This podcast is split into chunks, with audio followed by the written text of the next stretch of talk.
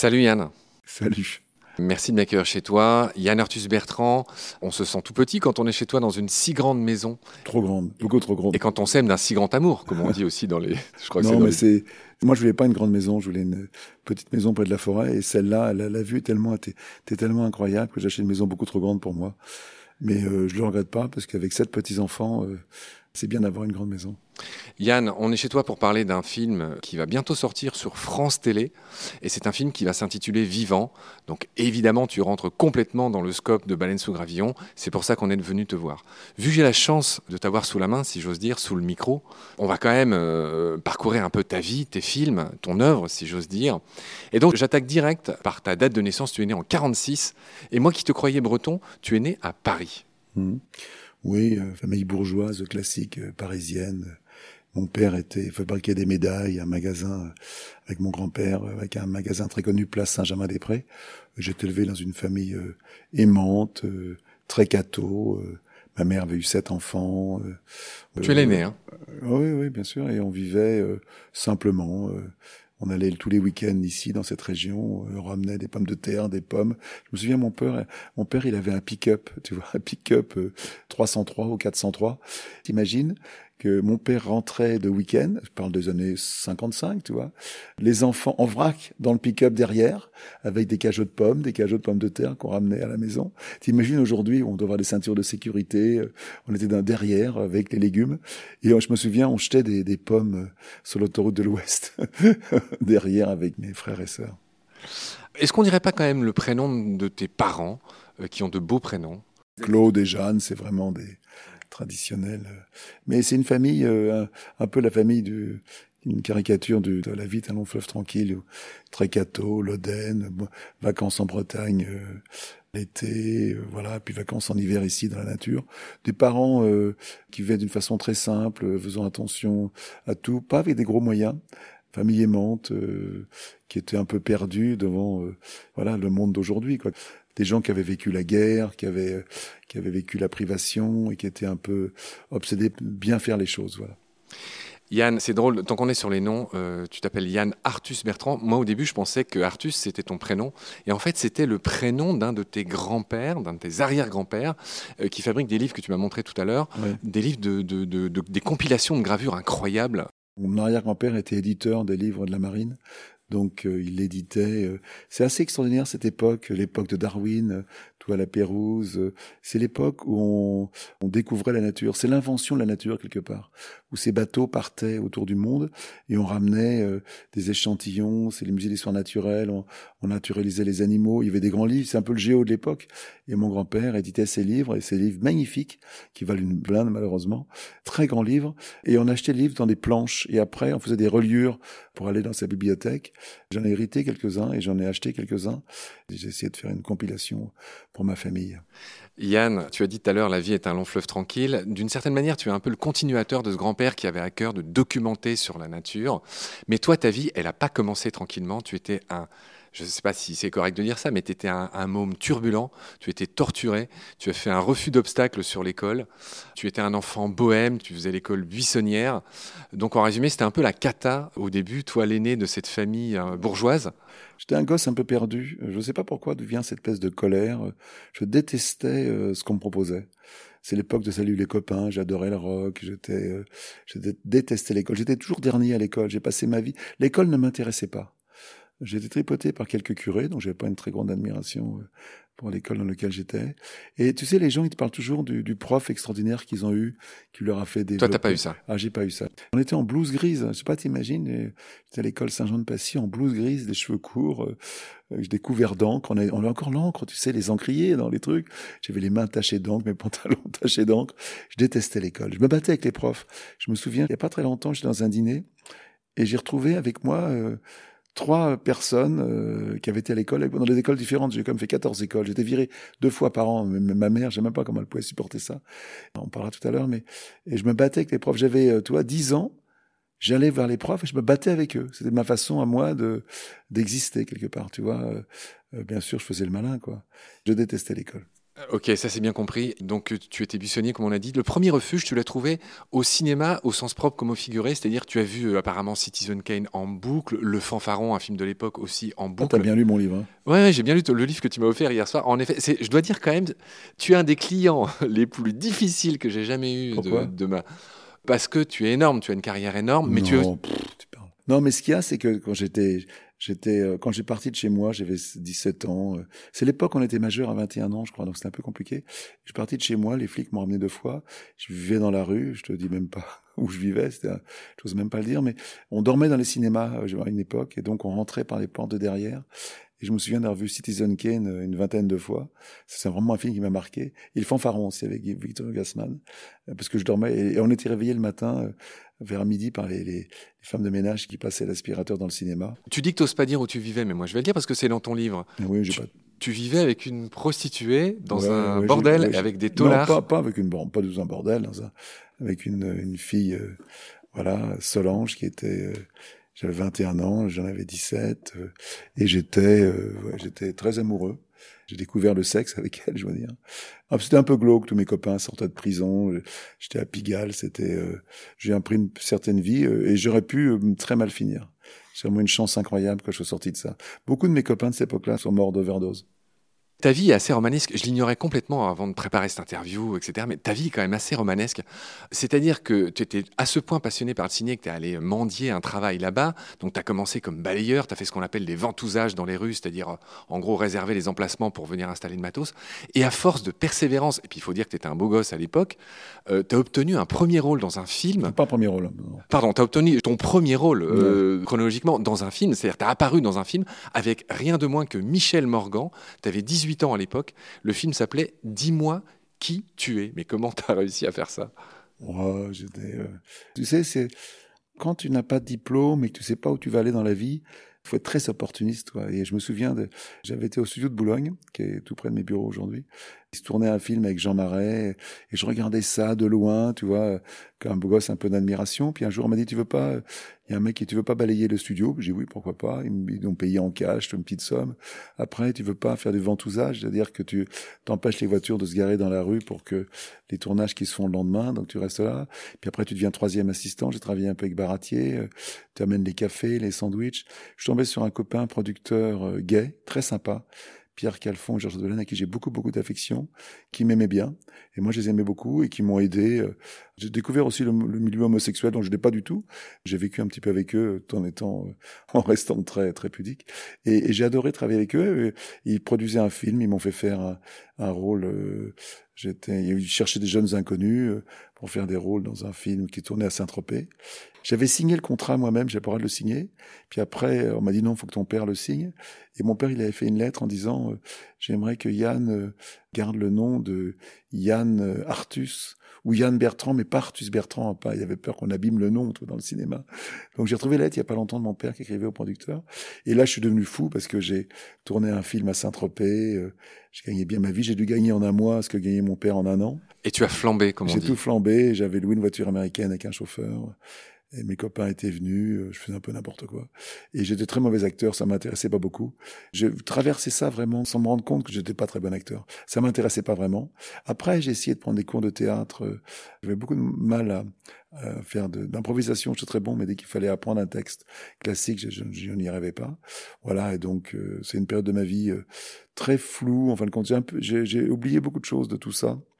En fin de compte, moi, je suis beaucoup plus euh, axé sur ce qui va se passer, sur ce qui s'est passé derrière moi. Je suis beaucoup plus intéressé par l'avenir que le passé. Je rabâche pas le passé, mais c'est une période de ma vie euh, assez heureuse, un peu complètement inconsciente, je dois reconnaître. Je n'étais pas forcément quelqu'un de très bien et très honnête, je dois dire. Bon, en tout cas, lucidité et humilité, euh, rétrospectivement, en tout cas. Yann, il y a une notion qui est importante dans ta vie, qui a cours jusqu'à aujourd'hui, c'est la notion de saisir sa chance. Non, c'est pas saisir sa chance, c'est ne pas avoir peur de sa chance. Oui. C'est-à-dire que la chance, elle passe pour tout le monde. Toujours dans ta vie, et euh, il se passe des événements, tu te dis, pourquoi je ferais pas ça, pourquoi je me lancerais pas? Quand t'as pas de diplôme et que tu rentres dans la vie, que tu sais pas ce que tu vas faire, ben sa chance c'est plus important pour toi. Donc, et c'est euh, comment il s'appelle? C'était son pas Sylvain, mais son père euh, qui m'a dit un jour, je me souviens, il m'a dit toi tous les deux, on n'a pas peur de notre chance. C'est Philippe, Philippe Tesson. Philippe Tesson, voilà, que j'aime beaucoup, qui m'a dit on n'a pas peur de notre chance. Et c'est et souvent je dis ça aux jeunes qui viennent me voir, qui demandent des conseils, je leur dis n'écoutez pas les conseils, n'ayez pas peur de vous perdre, d'avancer dans votre vie euh, comme vous pouvez. Et surtout, quand on a un rêve, de l'assumer. Parce qu'on se dira toujours merde, j'ai pas essayé mes rêves. souvent ça marchera pas, mais au moins on aura essayé, on aura tenté voilà, de réaliser ses rêves, tellement important. Ouais. Il y a une phrase que tu dois connaître, je crois que c'est Saint Augustin, il dit Celui qui n'essaye pas ne se trompe qu'une fois. Je t'avoue que cette phrase, elle est au centre de ma vie. Celui qui n'essaye pas ne se trompe qu'une fois. Et c'est drôle parce que Saint-Augustin, c'est le nom du bled dont on va parler dans un ah, instant. On va y venir, ne t'inquiète pas, je vois que tu souris. C'est là où tu vas t'installer après cette période un peu troublée. Mais il y a une dernière chose que Redis-moi la phrase de Saint-Augustin. La phrase de Saint-Augustin, c'est Celui qui n'essaye pas ne se trompe qu'une fois. Ça, c'est génial. Merci, bah, merci tu vois, je, te, l'offre avec plaisir. C'est la devise de ma vie aussi. Et, elle s'applique très bien à la tienne, je trouve, également, évidemment. Yann, euh, je, veux rester un peu sur cette idée de saisir sa chance. C'est quelque chose qui me parle, qui nous parle à tous. On est vraiment dans une période où bah, il faut saisir les chances. Hein. Et tu as là encore l'humilité, dans, dans le bouquin que j'ai lu en tout cas, de, de dire attention, saisir sa chance, ça implique de la voir déjà, la chance, de savoir la saisir, mais parfois ça peut, tu dis que ça peut confiner à l'arrogance. Et j'aimerais que tu nous racontes pour illustrer ça ce qui s'est passé avec le pape. Tu as eu la chance de rencontrer le pape et tu racontes que ça n'a pas été facile et que même parfois tu as, failli y aller trop loin. Non, c'est pas de l'arrogance, mais j'ai la chance de me sentir. Je euh, je suis pas timide, je suis à l'aise, même avec les entre parenthèses, les grands de ce monde. J'ai rencontré le Dalai Lama, j'ai rencontré le secrétaire général des Nations Unies. J'ai une, j'ai une, c'est peut-être de l'arrogance, une simplicité. Voilà, je me sens à l'aise avec un peu avec tout le monde. Voilà, peut-être le fait de, m'intéresser aux gens m'a permis de, de relativiser les choses. Et je me souviens, alors c'est une longue histoire, mais j'aide une bonne sœur, s'occupe d'un orphelinat à Brazzaville. Et j'avais eu l'idée, en allant un jour à Brazzaville pour trouver des fonds, de mettre en image le livre, l'encyclique du pape euh, Laudato Si, qui est un encyclique formidable, très connu euh, par les écolos. C'est vraiment euh, une lettre d'amour à la terre, et, c'est la première fois que l'Église catholique, voilà, parlait d'environnement, d'écologie. On s'est très connu. Et, j'ai dit pourquoi pas, je vais pas illustrer, mettre en des images sur ce, ce texte magnifique. Et donc j'avais été en rapport avec le Vatican assez compliqué pour que le Vatican abandonne les droits euh, du livre au profit de l'orphelinat. Donc on a réussi à récupérer un peu d'argent avec ça. Donc j'étais resté en contact avec le, Vatican. Et un jour on m'appelle et on me dit Yann, euh, est-ce que vous voudriez euh, mettre en image le texte qu'a fait le pape sur les océans? Ben, je dis oui, pourquoi pas, envoyez, moi la vidéo. Alors on m'envoie le texte de la vidéo, et le pape, il était dans son bureau, mais avec une tristesse infinie, tu vois, lisant un texte sur les océans sans aucune émotion, quoi, sans aucune empathie. Et je dis, tout ce texte, il est nul. Quoi.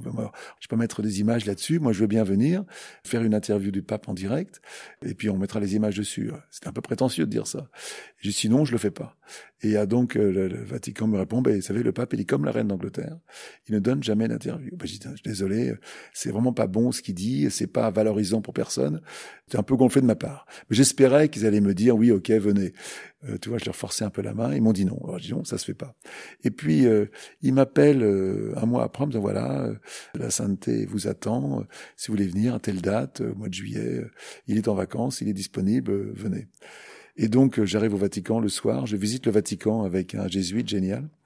Et alors, je dors chez les jésuites. je découvre ce que c'est que les jésuites, quoi. Ces gens qui ont un métier, architecte, chirurgien, chauffeur de taxi et qui donnent leur salaire entièrement à la communauté. Ils me font visiter le Vatican. Quel pied formidable de visiter le Vatican à, à 8 heures du soir et, on trouve un fauteuil et on installe euh, un fauteuil près d'un arbre et le matin le pape arrive. Extrêmement simple. Bonjour Yann, comment ça va? En parlant en français, italien, anglais, espagnol, euh, tout ça mélangé, euh, très simple. Il te prend la main, il te. On sent que c'est quelqu'un qui a plein d'empathie, plein de bienveillance sur les gens. Et on commence à faire l'interview. Et alors, non, alors il lit un texte. D'abord, il lit le texte. Et c'était un grand prompteur, c'était un prompteur écrit à la main, énorme, énorme papier qu'un jésuite déroulait devant lui, c'était assez rigolo. Et à un moment, euh, je dis au pape Père François, d'abord je lui demande comment je vous appelle, Monsieur le Pape, Monseigneur, je sais pas comment fallait appeler le Pape, sa sainteté. Alors il me dit appelez-moi François. Très simple, vraiment c'est un type qui euh, Souvent, je dis un peu comme le Dalai Lama, une espèce de bienveillance naturelle. Quand il te parle, il te prend, il te touche, toi. C'est vraiment, moi qui suis pas croyant, j'étais en admiration folle devant sa puissance, quoi, sa puissance d'amour qui dégage de ce mec-là.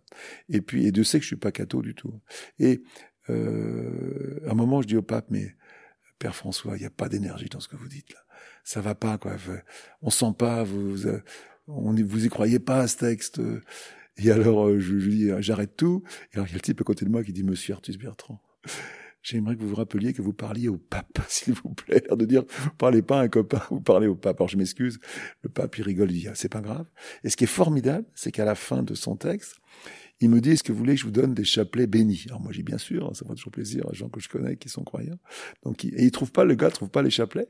Ce qui fait qu'on passe une heure avec le pape à discuter avec lui de tout il regarde les terres du ciel, je lui dis, euh, je lui explique que la, veille, j'avais mangé euh, chez les jésuites de la charcuterie, pourquoi c'est pas bon la charcuterie pour la santé, pourquoi c'est pas normal que au Vatican on mange pas bio, pourquoi elle est une vieille bagnole pourrie, alors mon copain me dit t'es gonflé, t'engueules le pape, j'engueulais pas le pape du tout, j'ai gentiment, euh, avec bienveillance, je lui expliquais que il essaie tellement quelqu'un représentatif, tellement un symbole, que tout ce qu'il fait est tellement important, quoi.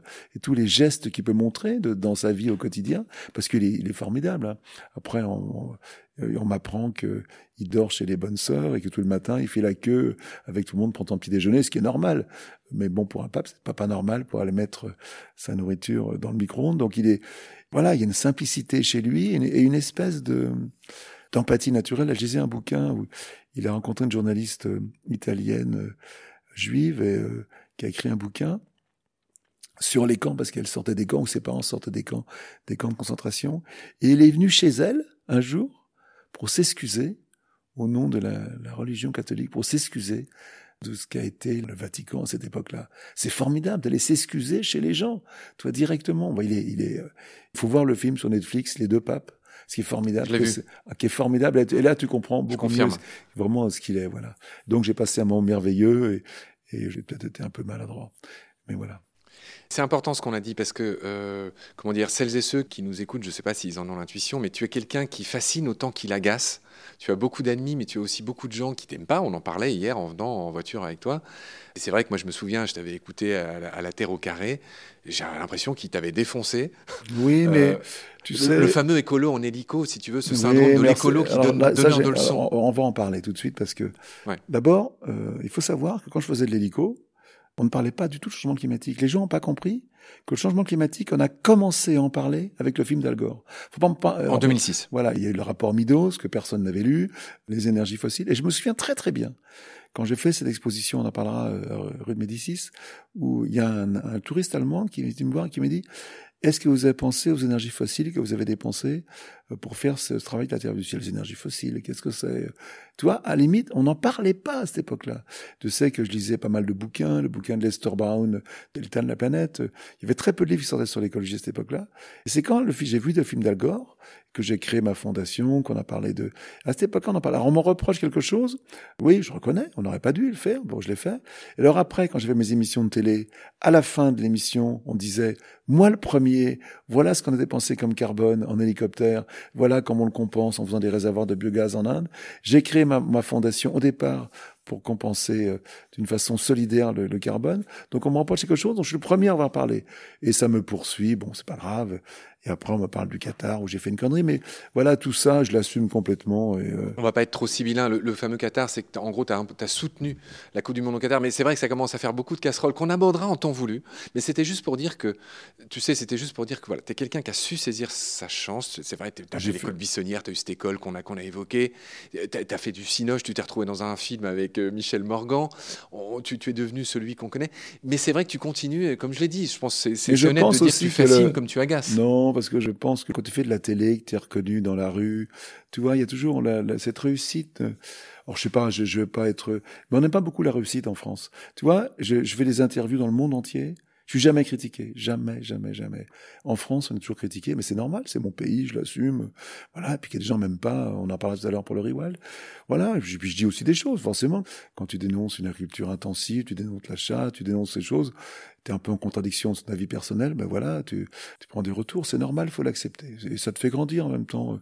Et il y a toujours une partie de vrai dans les critiques, donc faut l'accepter, te dire, ben voilà, j'ai pas été parfait. À 76 ans. Et puis quand tu fais, tu deviens quand tu construis, non mais quand tu construis, que tu fais, tu peux te tromper. Quand tu fais rien, euh, que tu es un intellectuel qui écrit ou d'un journaliste, tu peux très bien critiquer. C'est beaucoup plus facile. Et c'est pas une critique ce que je dis, mais j'ai trop souvent critiqué moi être donneur de leçons euh, pour pas euh, accepter qu'il y ait ces retours de bâton complètement naturels et normaux. Ça me va très bien. Merci pour ça. Yann, on va achever ce premier épisode avec toi euh, consacré à ta jeunesse, on va dire. On va te retrouver dans un prochain à une période carrefour de ta vie, celle où, un peu, je dirais, à la Macron, tu es tombé amoureux de la maman d'un de tes meilleurs amis qui s'appelait Hubert qui est une des femmes de ta vie. Clairement, elle a changé ta vie. On verra comment, on verra pourquoi. On verra ça dans le prochain épisode. Merci beaucoup Yann pour ton accueil, pour ton beau sourire au coin du feu. Je te retrouve très vite pour la suite. Prends soin de toi. Salut. Salut Marc.